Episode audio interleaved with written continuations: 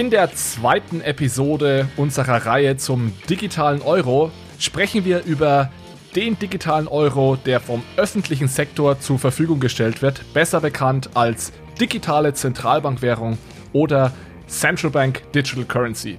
Wir reden über Vor- und Nachteile und darüber, wie so eine CBDC in Zukunft aussehen könnte.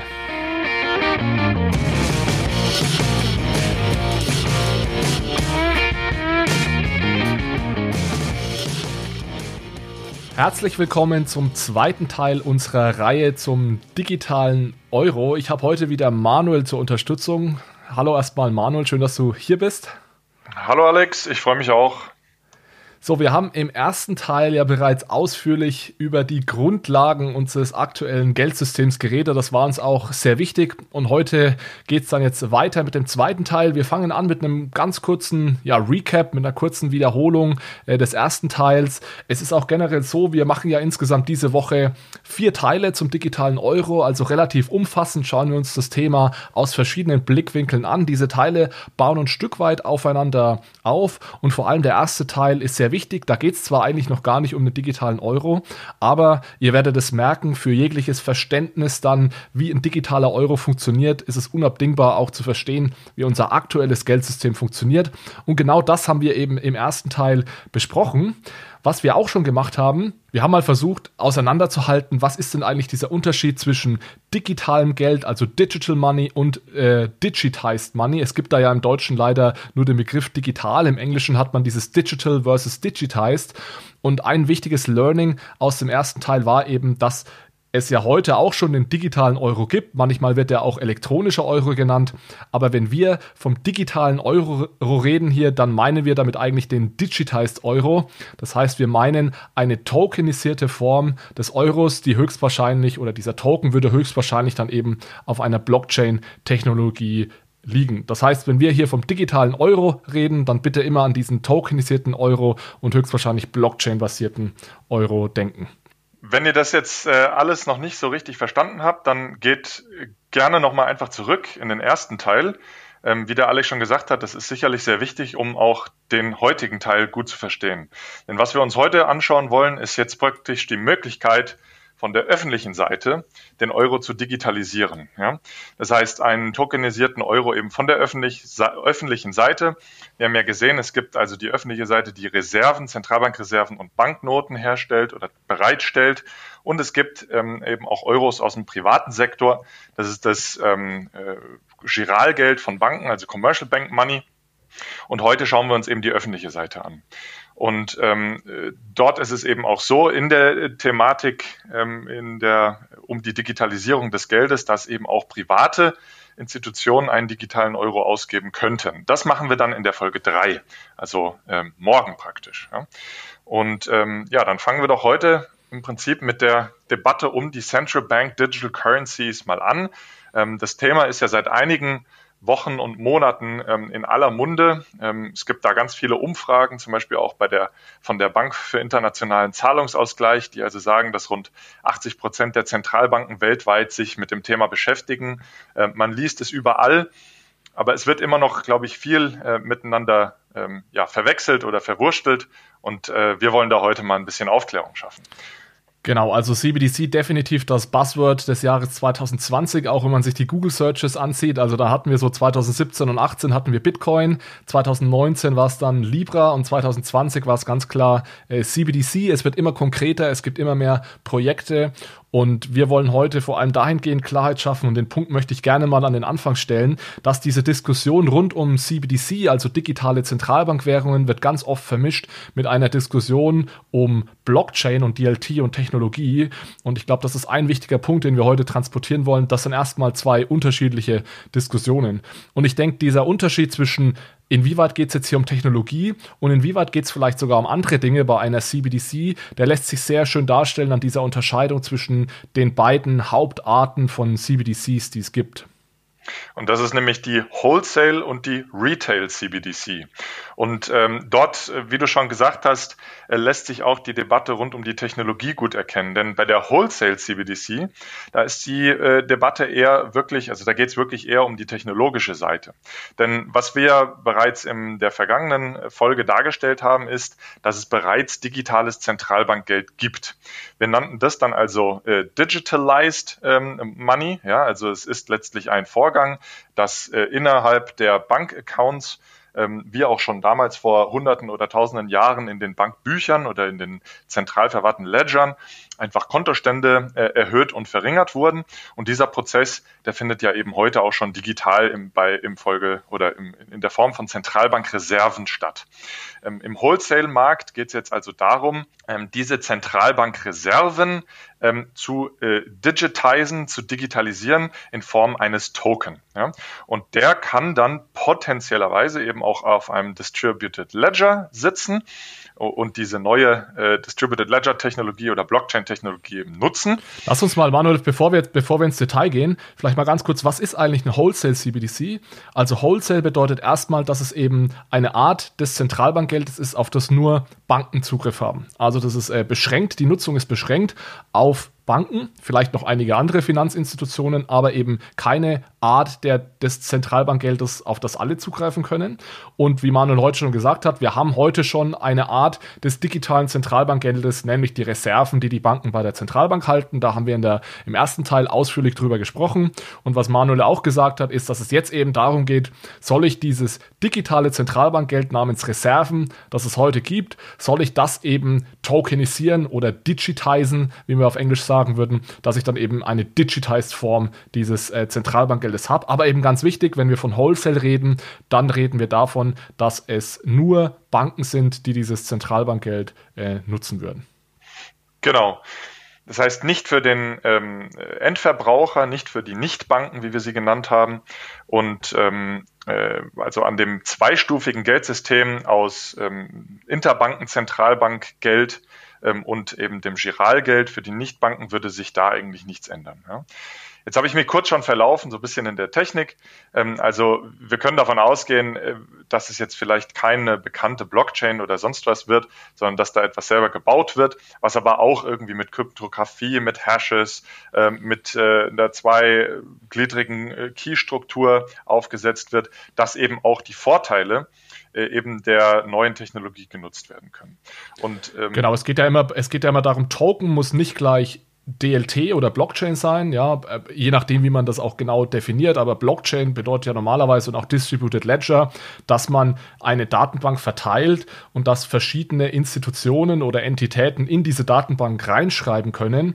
Und wenn man natürlich an Zentralbanken denkt, da ist das Wort zentral schon im Namen, da ist es natürlich erstmal äh, sehr kontraintuitiv daran zu denken, dass die Zentralbank eine Datenbank nutzen würde, die verteilt ist und in die jeder reinschreiben dürfte. Das heißt, was da im Endeffekt genau an Technologie benutzt wird, sind wahrscheinlich DLT-ähnliche Tools, aber es wird sich wahrscheinlich nicht um eine wirklich verteilte Datenbank handeln, denn wir haben ja hier mit der Zentralbank immer die sogenannte Trusted Third Party, die also diejenige Partei ist, die in diese Datenbank dann reinschreibt und äh, die alles überwacht. Aber es geht eben trotzdem darum, das Geld aus Accounts rauszunehmen, nicht mehr in Accounts zu repräsentieren, sondern bei einer Wholesale CBDC geht es also tatsächlich darum, dieses Zentralbankgeld jetzt in Form von Token zu halten. Und Manuel, vielleicht kannst du noch mal was dazu sagen. Welche Vorteile hat es denn, wenn ich Geld aus Accounts rausnehme, in Form von Token repräsentiere und auf eine Art von Blockchain oder DLT dann repräsentiere am Ende?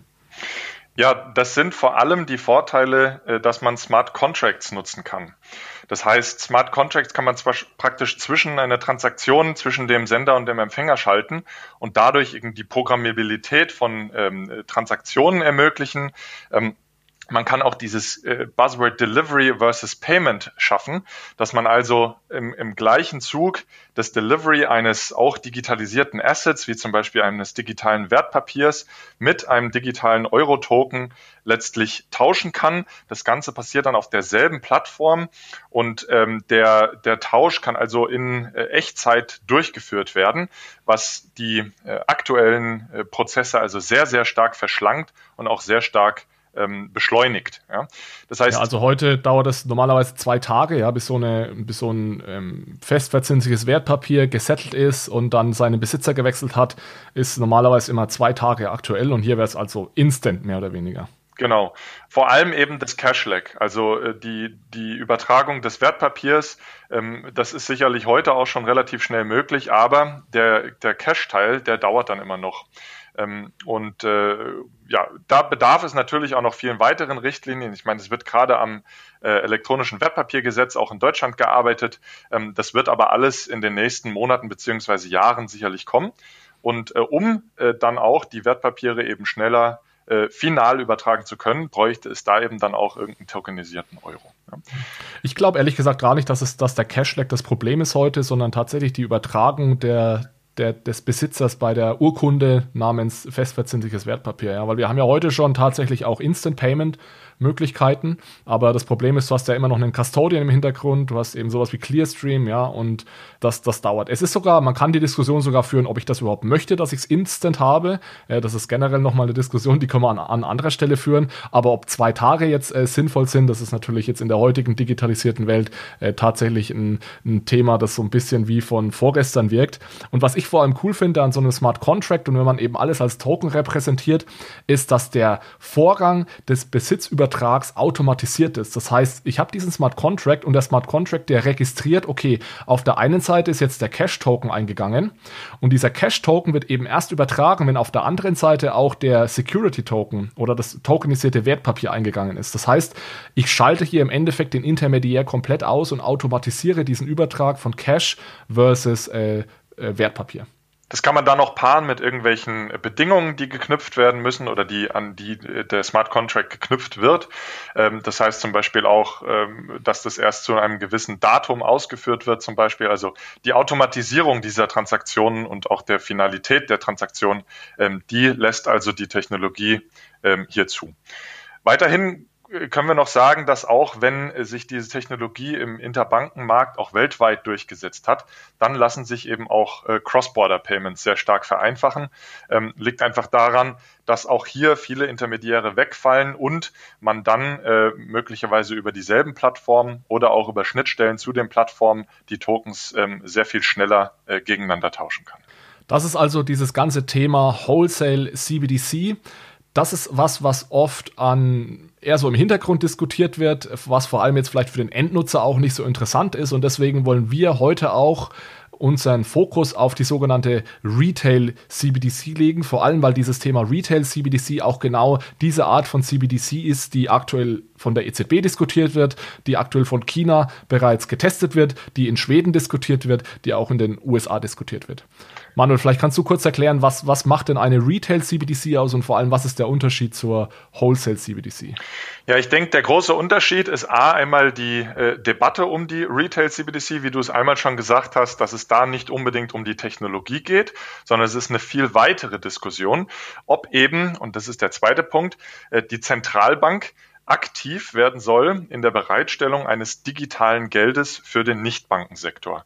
Also wenn wir uns nochmal zurückerinnern an die erste Folge, da haben wir ja dargestellt, dass die Zentralbank zwar aktuell den Zugang zum Nichtbankensektor hat, aber nur in äh, Form von physischem Bargeld. Das heißt, es ist kein digitales Zahlungsmittel. Und jetzt ist also die Frage, sollte die Zentralbank hier aktiv werden und auch ein ähm, sicheres äh, öffentliches Zahlungsmittel für die Nichtbanken bereitstellen, was dann möglicherweise auch direkt ähm, äh, ja, gesetzliches Zahlungsmittel ist. Und das ist praktisch die Hauptfrage. Ja? Also es gibt auch hier Wissenschaftler, die sagen, ähm, äh, vergesst die ganze technologische Debatte. Es geht im Prinzip einfach nur darum, ob ähm, Central Bank Reserves for All, das ist so der Stichpunkt, das Stichpunkt, also Zentralbankreserven für alle, ja, ähm, was hat das für ja, Auswirkungen? Kann man, glaube ich, auch mal, mal Dick, Dick Niepelt nennen, ja, aus, genau. Gerz, aus Gerzensee, der da sehr viel forscht. Und das ist so eigentlich ein ganz gutes Beispiel auch, was du gerade gesagt hast, Manuel, das ist ein Makroökonom. Ja, ein Ökonom, der hat erstmal nichts mit Technologie am Hut und Makroökonomen oder Ökonomen generell interessieren sich natürlich zuallererst äh, da, darum, ähm, was passiert, wenn ich jetzt Nichtbanken Zug, Zug, Zugriff zu digitalem Zentralbankgeld gebe. Und äh, Dirk sagt auch immer äh, ganz offen, ihn interessiert die Technologie eigentlich überhaupt nicht. Ihm geht es wirklich so um diese ökonomischen Implikationen. Genau. Spannend finde ich da auch, dass dieses Konzept oder der Gedanke schon sehr alt ist. Also es gab in den 30ern ähm, den Chicago Plan, die haben gesagt, das sollte nur die Zentralbank herausgeben, das Geld. Dann gab es 73 eben James Tobin, ähm, der von so äh, sicheren Konten gesprochen hat und auch ähm, den Moral Hazard im Bankensystem zu verringern. Ähm, hat also auch dort damals schon vorgeschlagen, dass die Zentralbank eben Konten für Nichtbanken anbieten soll. Ja. Diese Debatte, die kommt jetzt ähm, durch die Debatte um die Technologie wieder hervor, weil man eben erkennt, dass die Technologie gewisse Vorteile hat.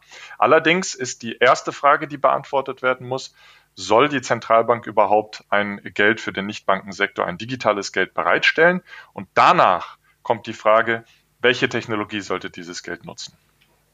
Genau, und diese Frage, welche Technologie sollten wir nutzen, ist auch ganz eng damit verknüpft, was sind eigentlich die Anwendungsfälle für so eine Retail-CBDC? Also wofür soll die am Ende genutzt werden? Da sagen wir später noch ein paar Worte dazu und dann haben wir vor allem auch in der allerletzten Episode hier in dieser Reihe, da werden wir nochmal ganz dediziert darüber sprechen, was sind denn die Anwendungsfälle von diesem öffentlichen digitalisierten Euro und dem privaten digitalisierten Euro? Wie wird sich da, wird es da zum Wettbewerb kommen und so weiter? Nur als kleiner Ausblick mal auf, auf die letzte Episode dann. Wir werden jetzt äh, uns die unterschiedlichen Formen äh, dieses Retail CBDCs anschauen. Also wir haben ja gesagt, wir fokussieren uns in der Folge vor allem um, auf das Retail CBDC und hier gibt es eben unterschiedliche Versionen, wie dieses Retail CBDC letztlich designt werden kann. Und da gibt es einmal eine direkte Variante, dann gibt es ähm, eine hybride Variante, die die Banken noch mit reinnimmt. Und dann gibt es eine indirekte beziehungsweise synthetische Variante.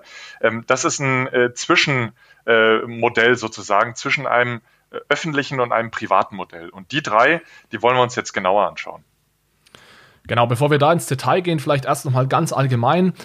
CBDC bedeutet wirklich einfach und vor allem Retail CBDC bedeutet digitales Bargeld. Ja, so kann man sich das vereinfacht vorstellen. Und alle diese drei Varianten, die wir jetzt gleich vorstellen, da geht es immer um digitales Bargeld. Dieses digitale Bargeld kann in allen drei Varianten entweder accountbasiert sein, das heißt, ähm, es kann auf ganz normalen Bankaccounts liegen oder bei der Zentralbank eben, oder es kann tokenbasiert sein. Und da machen wir jetzt im ersten Schritt mal gar keinen Unterschied. Also es geht jetzt eher ganz konzeptionell darum, wie kann man so eine CBDC ausgestalten, was so die Governance anbelangt und wer, wer daran teilhat. Für den Endnutzer wird es auch ehrlich gesagt gar keinen allzu großen Unterschied machen, ob er jetzt eine direkte hybride oder indirekte CBDC nutzt. Äh, das wird man vermutlich, würde man vermutlich ähm, jetzt in der Endnutzung gar nicht merken. Denn was CBDC für den Endnutzer im Endeffekt bedeutet, ist, ich habe entweder eine Karte, eine, eine Wallet-App auf meinem Handy, vielleicht sogar eine Smartwatch und damit kann ich Zahlungen tätigen. Das heißt, der Zahlungsvorgang selbst wird sich durch eine CBDC vermutlich nicht ändern, weil das sind, werde ich ganz oft gefragt, wenn ich immer CBDCs erkläre und Manuel, dir geht es wahrscheinlich ähnlich. Wir fangen dann natürlich immer direkt an mit Zentralbank, Bilanzen und das verändert sich im Hintergrund. Aber die meisten Menschen sind ja daran interessiert, was ändert sich denn vordergründig und was den Zahlungsvorgang an sich anbelangt, ändert sich wahrscheinlich sehr wenig, wenn wir eine CBDC haben. Aber der Grund, warum das Backend eben extrem wichtig ist und warum wir darüber jetzt auch reden, was denn der Unterschied zwischen diesen verschiedenen Arten ist, ist, ob ich jetzt eine direkte, indirekte oder hybride CBDC hat und ob die Account- oder Token-basiert ist, hat vermutlich einen sehr großen Einfluss darauf, was diese CBDC denn am Ende kann. Das heißt, ist sie programmierbar, erlaubt sie solche Dinge wie Offline-Zahlungen, ähm, ermöglicht sie Privatsphäre und so weiter. Und deswegen ist es eben extrem wichtig, dass wir uns mal genau ansehen, welche Arten einer CBDC es gibt. Und ja, lass uns doch mal mit der direkten CBDC loslegen, Manuel, weil ich glaube, das ist so die intuitivste Version einer CBDC. Eine direkte CBDC bedeutet im Prinzip, dass wir Nichtbanken letztlich einfach ein Konto bei der Zentralbank halten. Ja? Entweder als äh, also äh, Account-based Money, also in Form eines kontenbasierten äh, Geldes oder eben auch ein tokenbasiertes Geld. Ja?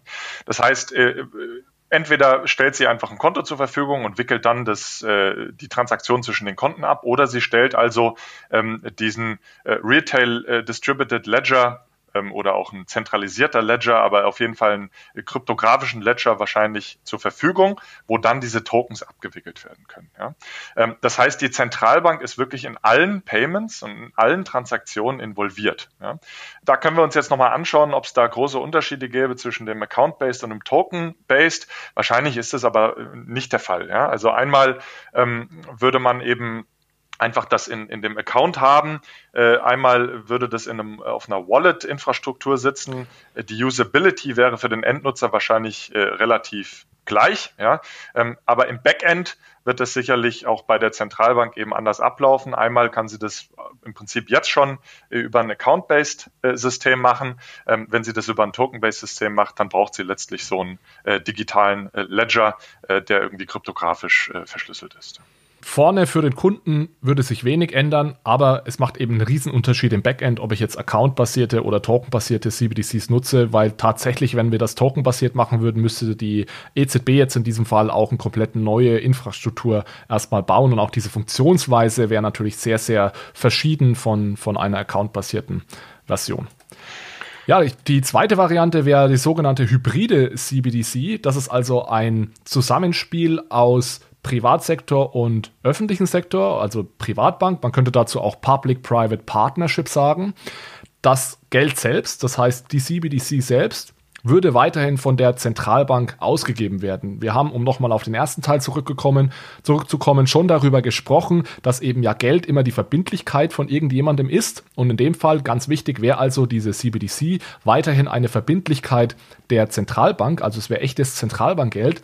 Allerdings würde dieses Zentralbankgeld jetzt nicht mehr auf Konten bei der Zentralbank verwaltet werden. Es würde zwar noch bei der Zentralbank liegen, aber die Verwaltung, das komplette Know Your Customer, die komplette Geldwäsche, Einhaltung der Geldwäscherichtlinien, das Onboarding der Kunden und so weiter, das würde eben von privaten Institutionen, Banken oder anderen Finanzdienstleister übernommen werden. Es müssen nicht notwendigerweise Banken sein, das ist vielleicht so auch ein bisschen der Unterschied zum heutigen System, sondern es geht da eher um sowas wie Payment Service Providers, weil es einfach darum geht, die Schnittstelle zum Kunden zu bedienen. Das ist im Prinzip ähnlich, wie es heute schon mit dem physischen Bargeld passiert. Denn da ist es ja auch so, dass die Zentralbank dieses Bargeld zwar erzeugt und auch in ihren Büchern hat, beziehungsweise wenn wir das Bargeld halten, haben wir letztlich auch Zentralbankgeld und demnach auch eine Forderung gegenüber der Zentralbank. Aber die Zentralbank kümmert sich überhaupt nicht über, um die äh, Verteilung dieses Bargelds. Das machen immer die Privatbanken. Das heißt, wenn wir da eben an einen äh, Bankautomaten gehen und das Geld abheben. Ja. Die hybride CBDC, ähm, das ist noch ein relativ, ich würde sagen, neues Forschungsgebiet. Das heißt, es ist noch nicht so ganz klar, wie das Ganze überhaupt abgewickelt werden könnte. Ja. Es gibt also unterschiedliche Designmöglichkeiten. Ähm, es könnte also sein, dass die Zentralbank also einen, einen kompletten äh, Ledger hat, ein komplettes Kassenbuch, wo alle Transaktionen letztlich auch drin sind. Das heißt, dass sie da auch Einblick hat. Ja. Oder aber es könnte auch sein, dass sie nur so ein Wholesale Ledger hat, im Prinzip also äh, vielleicht ähnlich wie beim Bargeld heutzutage schon, dass sie einfach nur die Position in ihren Büchern hat, aber nicht unbedingt weiß, ähm, wo dieses ähm, Geld sich jetzt letztlich befindet und dass auch dafür dann die Banken eher äh, zuständig sind. Ja, also das kann man sich so vorstellen, dass wenn Manuel und ich, wir sind jetzt tagsüber, machen vielleicht zehn Transaktionen, einmal überweise ich manuell 10 Euro, dann geht es wieder in die andere Richtung. Und am Ende, nachdem die 10 Transaktionen hin und her gelaufen sind und wir vielleicht mehrere hundert Euro bewegt haben, schulde ich manuell 5 Euro. Und dann würde am Ende des Tages eben nur diese eine Transaktion von 5 Euro in diese große Zentralbank Wholesale Ledger eingetragen werden und alles andere findet eben unabhängig von der Zentralbank statt. Es gibt da Vor- und Nachteile. Ja, es ist ganz klar natürlich Privacy-Geschichte, äh, wenn die Zentralbank wirklich jetzt plötzlich Einsicht auf alle Transaktionen hat. Auf der anderen Seite, und das ist in dem Fall jetzt auch ein sehr wichtiger Punkt, wenn die Zentralbank natürlich nicht Einsicht in alle Transaktionen hat und das komplette Ledger hält, kann die Zentralbank natürlich auch nicht äh, eingreifen und gewisse Zahlungen wiederherstellen, wenn der Privatsektor mal ausfällt. Und wir werden es später noch sehen. Ein wichtiger Anwendungsfall einer, einer CBDC, einer Retail CBDC, ist natürlich, dass die Zentralbank ein Stück weit auch ein resilientes Zahlungssystem zur Verfügung stellt. Und da möchte sich die Zentralbank natürlich jetzt dann nicht abhängig machen vom Privatsektor. Also deswegen sind das noch tatsächlich sehr offen geführte Diskussionen und wir sind da ja auch vor allem in Europa noch ganz am Anfang und es ist noch nicht ganz klar, wie das ausgestaltet werden würde. Zuletzt ähm, kommt noch oder wollen wir noch die indirekte CBDC besprechen, also wird auch synthetische CBDC genannt. Und äh, die haben wir als letzten Punkt angewendet und werden darüber auch äh, vor allem nächste Folge auch nochmal sprechen, weil es so ein Mix zwischen einem öffentlichen und einem privaten Geld ist. Nicht nur, äh, dass der Privatsektor in der Verteilung und in der Abwicklung der Transaktionen ähm, ja auch mitmacht oder da ähm, eben auch teilhat, sondern dass wir letztlich als Endkunden auch eine Verbindlichkeit gegenüber äh, dem Privatbankensektor haben. Ja? Äh, das heißt, wie würde das aussehen? Da gibt es natürlich auch wieder die Frage, Account-based oder Token-based. Ähm, beides wäre aber im Prinzip so aufgebaut, dass wir eine Forderung gegenüber Geschäftsbanken halten. Also letztlich das Geld eine Verbindlichkeit von Geschäftsbanken ist. Ja. Und äh, der große Unterschied zum heutigen Geldsystem ist aber dann, dass diese Verbindlichkeiten zu 100 Prozent mit Zentralbankgeld gedeckt wären. Ja. Da gibt's auch so einen äh, Vorschlag, der wird äh, unter Narrow Banking oder 100 Prozent Geld ähm, äh, ja, verstanden und betitelt. Äh, das war Oft auch verwechselt mit Vollgeld, inklusive mir, der das auch schon mit Vollgeld verwechselt hat. Genau. Aber ist was anderes, ja. Es geht in diese in eine ähnliche Richtung, aber ist noch nicht dasselbe. Ähm, 1936, ich hatte es anfangs äh, angesprochen, im Chicago Plan, da hat man das im Prinzip als ähm, das optimale Geldsystem vorgelegt.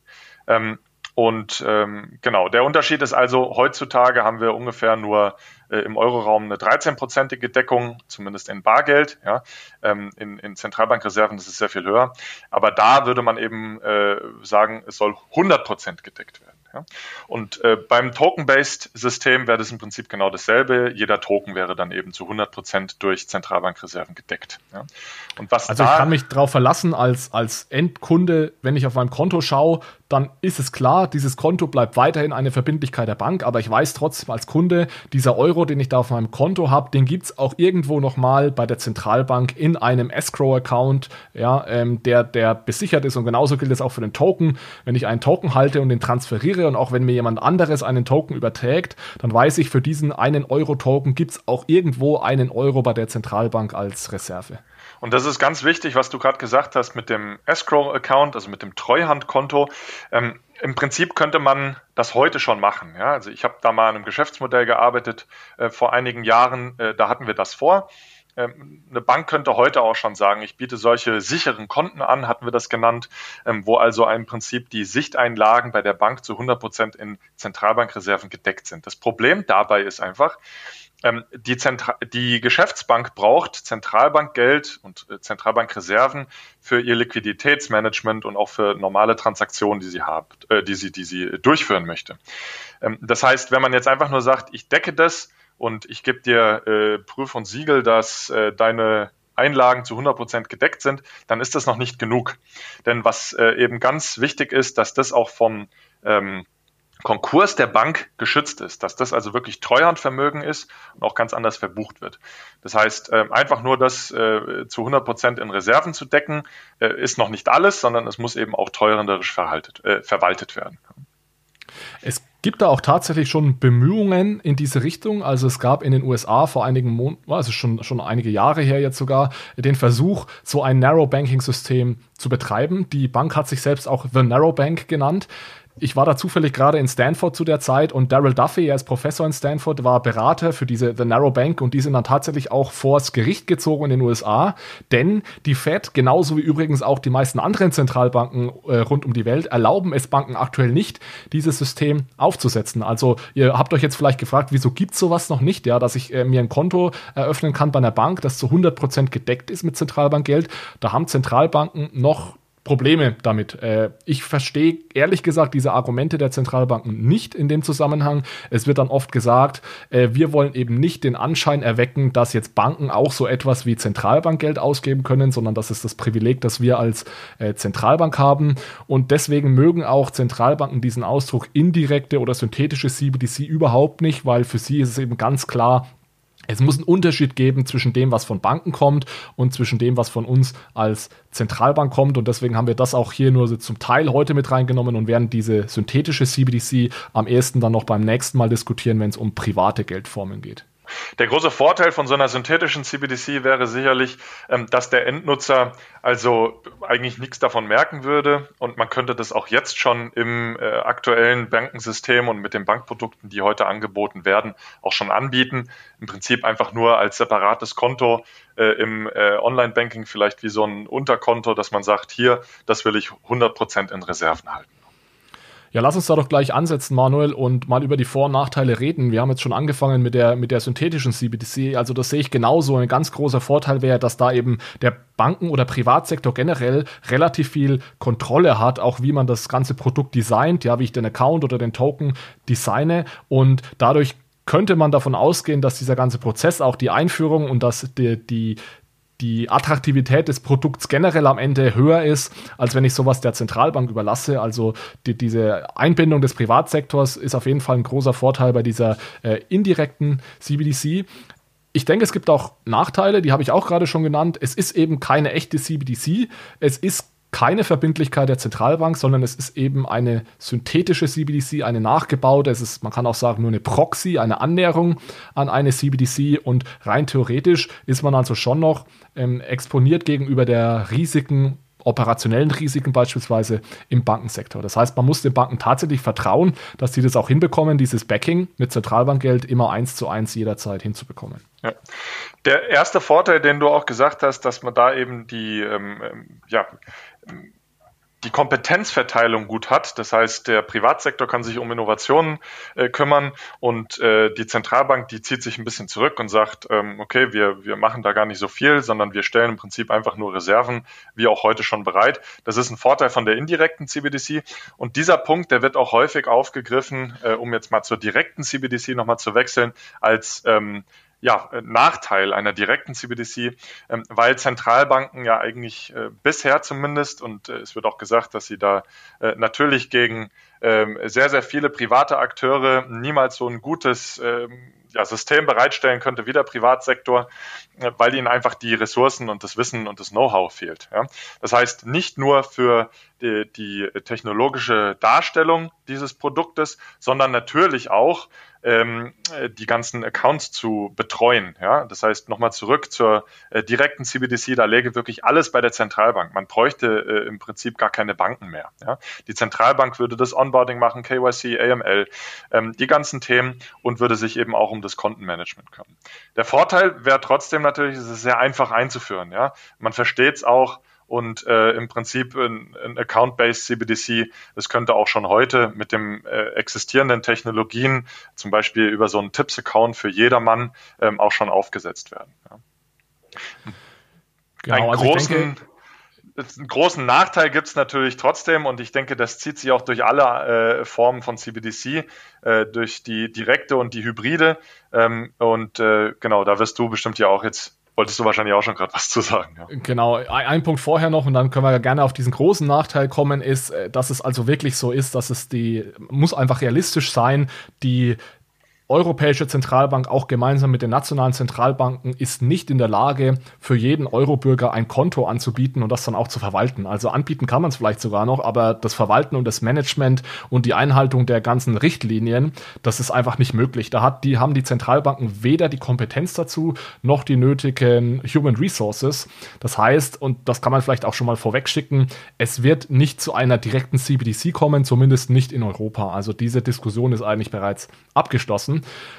Aber trotzdem, nochmal, um auf einen weiteren wichtigen Nachteil zu kommen, der vor allem auf eine direkte CBDC zutrifft, ist eben das Problem, dass man, wenn man das alles bei der Zentralbank machen würde, natürlich den Bankensektor, ja, man nennt es immer disintermedieren würde. Das heißt, man kickt den Bankensektor mehr oder weniger aus dem Geschäft, weil Banken jetzt keine Konten mehr verwalten. Das ist ja aktuell eines der Hauptgeschäfte von Banken, sondern diese Konten liegen jetzt eben bei der Zentralbank. Und die große Gefahr ist dann eben, selbst wenn man das erstmal am Anfang nur zum Teil zur Zentralbank schafft, ist, was ist, wenn es mal zu einer Krise kommt, dann haben wir jetzt alle schon gelernt, dass das Geld bei der Zentralbank eben sehr viel sicherer ist als beim Bankensektor. Und dann besteht eben die Gefahr, dass es einen Bankrun gibt. Und das wäre also ein Bankrun, der im digitalen stattfindet. Und wenn man das mal vergleicht, es gibt ja heute schon Bankruns, aber da muss man immer zur Bank fahren, sich anstellen und sein Bargeld abheben. Und hier wäre es jetzt mehr oder weniger mit einem Klick möglich bei so einer Direct CBDC, dass ich eben von meinem Bankkonto das Geld auf mein Zentralbankkonto überweise und dann hätten die Banken eben gerade in Krisenzeiten extrem zu kämpfen mit Liquiditätsabflüssen. Äh, vielleicht hier schon mal vorweg, ähm, dieser Begriff Disintermediation, also mir gefällt er eigentlich nicht so gut. Wir haben uns da ja auch schon mal drüber unterhalten. Ähm, warum gefällt er mir nicht so gut? Weil er, ähm, ja, man könnte meinen, dass die Banken in dem Sinne disintermediert werden, dass denen dann das Geld fehlt, was sie eben verleihen können. Ja?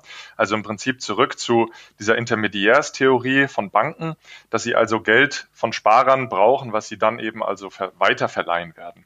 Das haben wir ja in der ersten Folge dargestellt, dass das so äh, nicht stimmt, sondern dass die Bank praktisch jedes Mal, wenn sie einen Kredit vergibt, neues Geld erzeugt. Ähm, Und wenn man jetzt den Begriff Disintermediation hört, dann könnte man natürlich schnell wieder in diese Richtung denken. Daher, ja, ich finde es nicht so optimal, aber ich habe auch bisher noch keine Alternative gefunden für diesen Begriff. Ähm, aber der Begriff, der wird schon äh, auch von, von Ökonomen also anders definiert. Und du hast es gerade schon äh, besprochen äh, oder angesprochen, dass es da vor allem eben über oder um den Abfluss von den drohenden Abfluss von Liquidität geht. Ja. Das heißt, wenn also ähm, die Bankkunden in großem Umfang ihr Giralgeld in CBDC, in eine Retail CBDC umwandeln, dann heben sie das ja praktisch digital ab und den Banken fließt diese Liquidität, die sie vorhalten müssen, ab. Ja? Und das kann dann dazu kommen, dass die äh, Geschäftsbanken sich irgendwie anders finanzieren müssen, ja, weil der die Giralgeldeinlagen, äh, die der Gesamtbankensektor zwar erzeugt, aber der dient trotzdem einer ähm, zum, zum absoluten Großteil zur Finanzierung ähm, eben auch der Liquidität, die die Banken ja brauchen. Und äh, wenn diese Liquidität abfließt, verringert sich die Aktivseite mit der Liquidität, aber auf der Passivseite verringert sich eben auch ähm, die, die, ja, das, die Einlagen letztlich, die bei der Bank liegen. Und ähm, da kann es eben dann dazu kommen, dass die Zentralbanken die Banken äh, mit weiterer Liquidität versorgen müssen. Das heißt also, dass, der, dass die Zentralbank eine immer größere Rolle einnimmt ähm, und die ähm, Zentralbankbilanz also immer weiter wächst und gegebenenfalls eben auch die Asset-Qualität die die Zentralbank letztlich auf ihrer Bilanz hält, äh, immer weiter abnimmt, weil sie sich dann auch immer weiter, wenn sie die Banken immer weiter finanzieren muss, immer weitere Kreditrisiken von Banken in die Bilanz holt. Und ähm, da gibt es also die Debatte drum, dass das ähm, ein großes Problem ist, dass die Zentralbankbilanz immer größer wird und äh, mit schlechteren äh, Assets ähm, äh, ja, geflutet wird und dass sich die Finanzierungskosten für Banken erhöhen. Denn äh, Kredite in, an, von Zentralbanken, die waren eigentlich immer teurer als eben die äh, Zinsen, die auf Einlagen gezogen werden. Genau, also ich glaube, man kann es zusammenfassen unter Disintermediation bedeutet nicht, dass die Banken plötzlich kein Geld mehr haben, aber eben ihre Refinanzierungskosten, also wenn sie an Liquidität kommen wollen, die könnten eben äh, steigen dadurch. Und um vielleicht nochmal auf einen letzten Nachteil zu kommen von so einer direkten CBDC und dann auch vielleicht die Überleitung zu der hybriden CBDC, die wir ja auch noch besprochen hatten. So eine direkte CBDC, die sich zu 100 Prozent bei der Zentralbank abspielt, die schadet natürlich auch ein Stück weit der Innovation, weil Innovation wird normalerweise aus dem Privatsektor getrieben. Das heißt, der Privatsektor ist normalerweise derjenige Sektor, der intelligente und angenehme Zahlungslösungen oder generell Produkte für den Endnutzer entwickelt. Und das ist auch die Stärke des Privatsektors. Und daran zweifelt also auch die Zentralbank nicht. Und das ist wie gesagt ein Grund, warum diese direkte CBDC kaum diskutiert wird. Ich habe es vorhin schon gesagt, dass die indirekte CBDC auch kein kein geliebtes äh, Produkt ist innerhalb der Zentralbanken. Und deswegen wird es wohl zu, ich lehne mich mal aus dem Fenster, 99,9 Prozent, wenn eine CBDC kommt, wird es auf, eines, auf diese hybride CBDC hinauslaufen, also dieses Zusammenspiel aus äh, öffentlichen und privaten Sektor. Und hier haben wir eben den ganz klaren Vorteil, dass es so versucht, zumindest das Beste aus beiden Welten zu kombinieren. Also eine Public-Private Partnership zwischen der Zentralbank und dem Bankensektor. Das heißt, jeder Sektor bringt so seinen komparativen Vorteil da rein. Die Zentralbank liefert also das risikolose Geld und der Privatsektor nimmt dieses Geld und verpackt es eben, baut intelligente Produkte und übernimmt diese komplette Interaktion mit dem Endkunden. Der Nachteil an dieser hybriden CBDC ist im Prinzip, dass ähm, ähnlich wie bei der indirekten Lösung, aber nicht ganz so stark, Banken also eine geringere Rolle spielen werden und die könnten so zu Payment Service Providers werden, ähm, was im Prinzip diese äh, extrem wichtige Rolle, die sie also im Finanzsystem haben, ähm, stark verändern könnte. Ja? Das heißt, sie werden im Prinzip nur noch Abwickler von, Zahlungs, von Zahlungen und ähm, äh, ja, verlieren vielleicht auch die Fähigkeit, zu einem gewissen Teil eben das Geld ähm, zu erzeugen. Ja? Das heißt, dieses Disintermediationsargument, das wir gerade besprochen haben, trifft zum Teil eben auch bei einer hybriden CBDC zu. Nicht ganz so schlimm, aber es ist auch immer noch ein Problem bei einer hybriden CBDC. Jetzt wollen wir noch kurz sprechen ähm, über die unterschiedlichen Designmöglichkeiten. Also du hast ja schon gesagt, es wird ähm, mit sehr, sehr großer Wahrscheinlichkeit, wenn es überhaupt kommt, eine hybride CBDC, wo der ähm, Privatsektor auch eine wichtige Rolle hat. Und da ist dann natürlich die Frage, wie soll diese CBDC überhaupt ähm, ausgestattet sein. Ja? Ähm, der Bindseil, das ist ein Mitarbeiter von der EZB, der also sehr ähm, aktiv in dem ganzen Thema ist, ähm, der sagt, also es gibt die Debatte um, ähm, ja, er nennt es, äh, soll es ein ganz dickes Schweizer Taschenmesser sein, was im Prinzip alle Features und alle Funktionen hat. Ähm, oder sollte es nicht vielleicht doch einfach ein sehr, sehr einfaches ähm, äh, Geld sein, was letztlich also den Status von ähm, digitalem Geschäftsbankengeld, also dem Giralgeld, äh, nicht wirklich angreift oder, oder verändert. Ja. Und ähm, um es vielleicht mal ein bisschen konkreter zu machen, was meinen wir jetzt mit Features? Welche Features kann Geld haben? Und da geht es tatsächlich um so Dinge, halte ich es ganz simpel und nutze es wirklich als reines Zahlungsmittel und da denke ich dann an Bargeld. Also ich kann Geld zum Zahlen nutzen, klar. Aber dann kann man natürlich auch noch sagen, hat dieses Geld die Möglichkeit, dass ich offline bezahlen kann, beispielsweise? Hat dieses Geld die Möglichkeit, dass ich privat oder anonym bezahlen kann, hat dieses Geld die Möglichkeit, dass ich es für programmierbare Zahlungen nutzen kann. Also all diese Dinge, die sind völlig offen. Und vielleicht auch nochmal da einen kurzen Hintergrund. Die EZB hat ja am 12. Januar ihren Konsultationsprozess abgeschlossen für diese für diesen digitalen Euro. Und jetzt ist die EZB also tatsächlich gerade dabei, diese äh, Antworten, die sie da aus der ja, Gesellschaft bekommen hat, von, von Banken, Industrie, aber auch Privatmenschen auszuwerten und dann Mitte 2021, also je nachdem, wenn du diesen, wann du diesen Podcast hörst, kann es sein, dass sich die EZB eben schon entschlossen hat, diesen Euro umzusetzen oder eben nicht.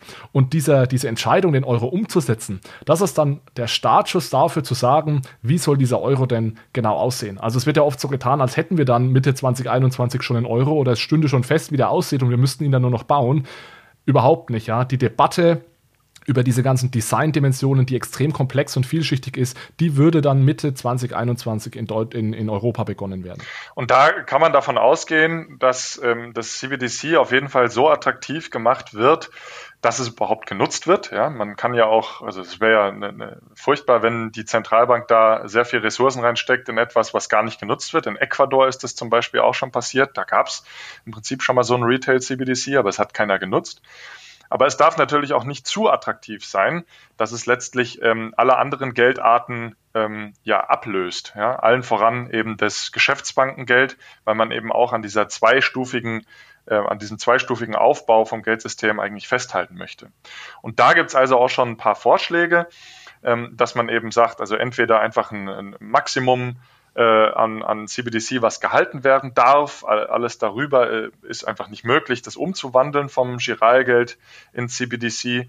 Ähm, dann gibt es auch noch einen Vorschlag, dass man also so eine direkte Konvertibilität von Geschäftsbankengeld in CBDC überhaupt nicht ermöglicht. Das äh, kommt von der Bank of England, von Michael Kumhoff dort.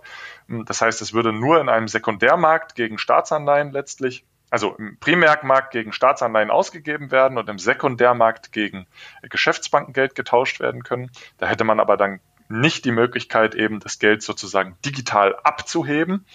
Ähm, und dann gibt es eben noch einen Vorschlag auch vom Bindseil von der EZB, der so eine zweistufige Verzinsung vorschlägt, ähm, dass man also sagt, okay, bis zu einem gewissen ähm, Betrag ist das CBDC also positiv oder ähm, äh, mit Null äh, Zinsen verzinst, also immer einen gewissen Abschlag zu der Verzinsung zum Giralgeld.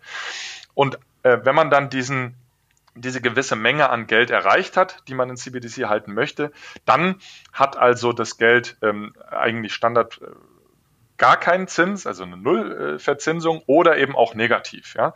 Und dieser Abschlag zum Giralgeld, der wird praktisch auch dann nach unten erweitert. Das heißt, ähm, aktuell gibt es ja auch aufs Giralgeld praktisch keine Zinsen. Das heißt, das CBDC, ähm, was man dann über diesen äh, über diese Menge halten würde, das wäre dann negativ verzinst. Ähm, und äh, in Zeiten von äh, hohen positiven Zinsen auf dem Giralgeld, ähm, dann wäre praktisch dieses CBDC zu 0% verzinst. Ja. Also es geht jetzt hier generell um das Thema, wie kann ich es schaffen, dass wenn ich tatsächlich eine sehr attraktive Form einer CBDC zur Verfügung stelle als Zentralbank, wie kann ich verhindern, dass jeder plötzlich nur noch diese CBDC nutzt und eben nicht mehr das private und von Banken bereitgestellte Chiralgeld nutzt, was ja bislang zu über 90 Prozent ähm, zumindest äh, den, den, den ausstehenden Teil der Geldmenge ausmacht, ja, in, in vielen Ländern. Und genau diese, diese verschiedenen Versionen hat Manuel jetzt vorgestellt und das ist sicherlich auch eine Diskussion, die noch sehr spannend wird. Äh, wie wird das genau ausgestaltet und die allerwichtigste Frage in dem Zusammenhang ist natürlich, wofür soll die CBDC am Ende genutzt werden? Denn das ist ja eigentlich der erste Schritt. Also wir, wir zäumen das Pferd jetzt gerade so ein bisschen von hinten auf, weil eigentlich die Frage, die am Anfang steht, bevor ich entscheide, gibt es jetzt hier irgendwie eine, eine harte Cap für, für meinen CBDC-Account oder äh, führe ich so ein Zinssystem ein, wo es dann so einen Strafzins gibt, wenn ich zu viel CBDC halte. Die erste Frage, die wir uns stellen müssen, ist ja eigentlich, wofür soll diese CBDC eigentlich am Ende genutzt werden? Was sind die Anwendungsfälle für so eine CBDC? Und da hat sich die EZB auch einige Gedanken dazu gemacht. Ähm, man kann auch nach China schauen oder in andere Länder, die schon ein bisschen weiter sind, wofür sie da genutzt wird. Aber das ist auch eine Diskussion, die ganz am Anfang steht. Manuel, was sind denn mögliche Anwendungsfälle für eine CBDC? Also man muss, man muss sicherlich, wie du schon auch gerade gesagt hast, zwischen Ländern und unterschiedlichen Regionen und Währungsräumen unterscheiden. Ähm, die BITS, die hat da mal eine Umfrage eben gemacht und da kam raus, dass also ähm, äh, ja, Entwicklungsländer, also ganz andere ähm, Gründe haben, so eine CBDC einzuführen. Da geht es vor allem darum, also so ein robustes und effizientes Zahlungssystem aufzuschalten oder zu entwickeln, weil es das bisher noch gar nicht gibt. Ähm, Gründe, die können auch sein äh, geldpolitischer Art. Das heißt, dass man also besser das Geld äh, in Umlauf bringen kann, beziehungsweise die Geldschöpfung ähm, äh, ja ankurbeln kann oder drosseln kann. Aber natürlich auch finanzielle Inklusion, ähm, dadurch, dass äh, entweder diese Länder noch in einer Bargeldwirtschaft leben oder aber auch ein Großteil der Menschen überhaupt gar kein ähm, äh, Konto bei Geschäftsbanken haben. Das heißt, die auch nicht an, der, an den globalen Finanzmärkten zum Beispiel teilhaben können oder aber auch Kredit sich nehmen können von einer Bank. Ähm, und äh, natürlich auch finanzielle Stabilität, dadurch, dass man also ein sicheres Zahlungsmittel in Umlauf gibt. Ja. Die EZB hat da in ihrem Report auch sieben Szenarien genannt, in welchen so eine CBDC interessant oder wichtig werden könnte. Da gehen wir, wie gesagt, im letzten Teil dieser Serie noch äh, detaillierter darauf ein. Also da geht es sicherlich darum, dass man sagt, man, was passiert, wenn mal, wenn Bargeld mal verschwindet. Ja, dann geht es auch darum, dass man sagt, die Wirtschaft an sich wird immer digitalisierter, sollte nicht das Geld deswegen auch äh, Schritt halten ähm, und so weiter. Ich denke, was, was ich immer ganz hilfreich finde, wenn man sich die Frage stellt, und vielleicht äh, belassen wir es mal heute bei diesem Bigger Picture, wenn man sich die Frage stellt, warum CBDC und was sind die Anwendungsfälle, lässt sich, finde ich, immer sehr gut unterscheiden zwischen, wo woran denkt die Zentralbank und woran denkt der Endnutzer? Und wir haben jetzt einige Gründe genannt, woran die Zentralbank denkt. Da geht es natürlich um finanzielle Inklusion, um Finanzmarktstabilität, um Geldpolitik vielleicht auch, um die Tatsache, dass die Zentralbank auch ein Stück weit einen Auftrag hat, dieses Legal Tender, das gesetzliche Zahlungsmittel zur Verfügung zu stellen. Wenn man vielleicht jetzt kurz mal die Perspektive wechselt auf den Endnutzer, das finde ich übrigens die schwierigere äh, Perspektive, was sind die Anwendungsfälle für den Endnutzer? Dann ist es natürlich so, dass der Endnutzer vor allem daran denkt, dass eben Zentralbankgeld ein sehr sicheres Geld ist. Es ist gesetzliches Zahlungsmittel. Es läuft auf einer, hoffentlich auf einer Zahlungsinfrastruktur, die eben unabhängig vom Privatsektor ist, also vielleicht nochmal ein bisschen sicherer oder zumindest unabhängig davon. Ähm, und natürlich der letzte Punkt, dieses digitale Zentralbankgeld könnte eine Art des digitalen Geldes sein, das auch so Dinge ermöglicht wie Offline-Zahlungen oder eben ein Stück weit Privatsphäre. Und das sind ja auch Dinge, die der Privatsektor heute noch nicht anbietet. Und das könnte also auch diese Nische sein, das ist zumindest immer meine Einstellung dazu, diese Nische, die die Zentralbank füllen könnte, da wo der Privatsektor versagt, da kann die Zentralbank reingehen und sagen, ich biete diese Dinge an. Weil was wir eigentlich nicht brauchen, und dann bin ich fertig, ähm, ist, eine weitere Zahlungsmöglichkeit, um bei Amazon neben der Kreditkarte, Lastschrift und sonstigen auch noch mit CBDC zahlen zu können. Das ist vielleicht schön, aber das bringt uns nicht wirklich weiter. Hast du schön zusammengefasst. Und ich glaube, wir sind jetzt auch durch mit der Folge. Lang genug war sie ja. Äh, das heißt, lass uns noch mal ein bisschen äh, einen Ausblick geben, ähm, vielleicht auf die ähm, kommenden Folgen, aber auch Ausblick noch auf CBDC. Also wir haben jetzt äh, gezeigt, es gibt eben unterschiedliche Rezipienten dieses CBDCs, einmal im Wholesale-Bereich, was eben Geschäftsbanken wären, und im Retail-Bereich, was also nicht Banken letztlich wären, also alle wir, das Publikum, und äh, dass es da eben auch unterschiedliche, im Retail-Bereich unterschiedliche Designmöglichkeiten gibt, also eine direkte, eine hybride und eine indirekte Version. Ja. Und ähm, wir haben gesehen, dass äh, also sehr, sehr viele Zentralbanken da gerade dran forschen. Also 80 Prozent äh, wurde mal festgestellt durch eine BITS-Umfrage von der Bank für internationalen Zahlungsausgleich. Ähm, nichtsdestotrotz ist es wahrscheinlich fraglich, ob wir in den nächsten drei Jahren jetzt entwickelte Volkswirtschaften sehen werden, die so ein Retail-CBDC äh, einführen werden. Auch wenn es da natürlich ähm, äh, so ja, Nationen gibt, die da schon sehr, sehr aktiv sind. Also Ausnahme ist vielleicht China. Da ist das ja schon in sehr, sehr direkten ähm, ja, Pilotphasen, ähm, wo das Geld auch schon ausgegeben wird, praktisch per ähm, Voucher, per Gutschein und äh, umgesetzt werden kann. Ähm, und da gibt es ja auch Ziele, dass das schon bei der Olympiade letztlich äh, fertig sein soll und auch genutzt werden kann soll. Also das ist vielleicht, China ist da vielleicht die Ausnahme. Ähm, äh, Schweden ist auch noch sehr weit, ja, ähm, da ist aber noch nicht ganz klar, ob es kommt und wann es kommt. Ähm, und dann gibt es eben auch noch äh, die Bahamas, äh, die das jetzt praktisch schon äh, gelauncht haben. Also das äh, System ist live. Es kann benutzt werden. Es wird aber sicherlich auch noch weiterentwickelt werden. Ja. Wichtig ist da, wie wir schon gesagt haben, es gibt also ganz unterschiedliche ähm, Motivationen. In Schweden ist es einfach, dass äh, Cash überhaupt nicht mehr äh, genutzt wird. Ähm, und die Zentralbank also ganz klar gesagt hat, wir müssen oder wir wollen also ein sicheres öffentliches Zahlungsmittel zur Verfügung stellen, sonst äh, liegt das ganze Zahlungssystem in privater Hand. In China ist es sicherlich eine ganz andere Motivation. Da geht es um die Überwachung und einfach die Stärkung der äh, des, äh, der, der, der Power vom, vom, äh, von der Regierung und von der kommunistischen Partei. Und in den Bahamas, äh, da sieht man es, das ist dann eben ein Entwicklungsland oder könnte man als Entwicklungsland sehen. Da geht es einfach um die finanzielle Inklusion und äh, eben ein sicheres und stabiles Zahlungssystem. Ja. Aber in entwickelten Volkswirtschaften, allen voran auch vielleicht im Euroraum, ist es jetzt fraglich, ob wir da in den nächsten drei Jahren schon etwas live gehen sehen. Ja.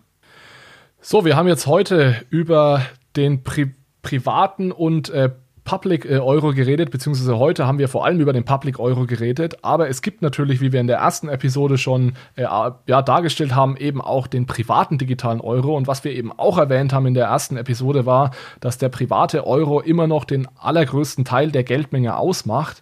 Und deswegen äh, ist es ganz wichtig, dass wir uns dem, im dritten Teil mal diesem privaten Euro widmen. Und zwar nicht nur dem privaten Euro, den wir heute haben, sondern eben dem digitalen privaten Euro. Und das ist ein ganz spannendes Thema, weil da kommen wir wirklich in Bereiche wie eben dieser synthetischen oder indirekten CBDC. Da wird es um Dinge gehen wie Stablecoins, um Dinge wie tokenisiertes E-Geld oder eben auch solche Dinge wie Chiralgeld, tokenisiertes Chiralgeld oder wie es auch manchmal genannt wird, eine äh, Chiralgeld Token. Also das sind dann also wirklich äh, Dinge, die aktuell erst entwickelt werden und die es oft noch gar nicht gibt. Aber ich denke, das ist der futuristischste Teil dieser vier Teile, den wir machen beim nächsten Mal. Aber ich glaube, das wird äh, richtig spannend, weil da passiert auch gerade richtig viel. Alex, danke. Es hat wie immer Spaß gemacht. Ich freue mich äh, auch schon auf die nächste Folge. Die wird ja schon morgen ausgestrahlt. Dann hören wir uns morgen wieder. Bis dahin, vielen Dank fürs Zuhören. Bis zum Ende. Bis morgen dann. Ciao. Tschüss.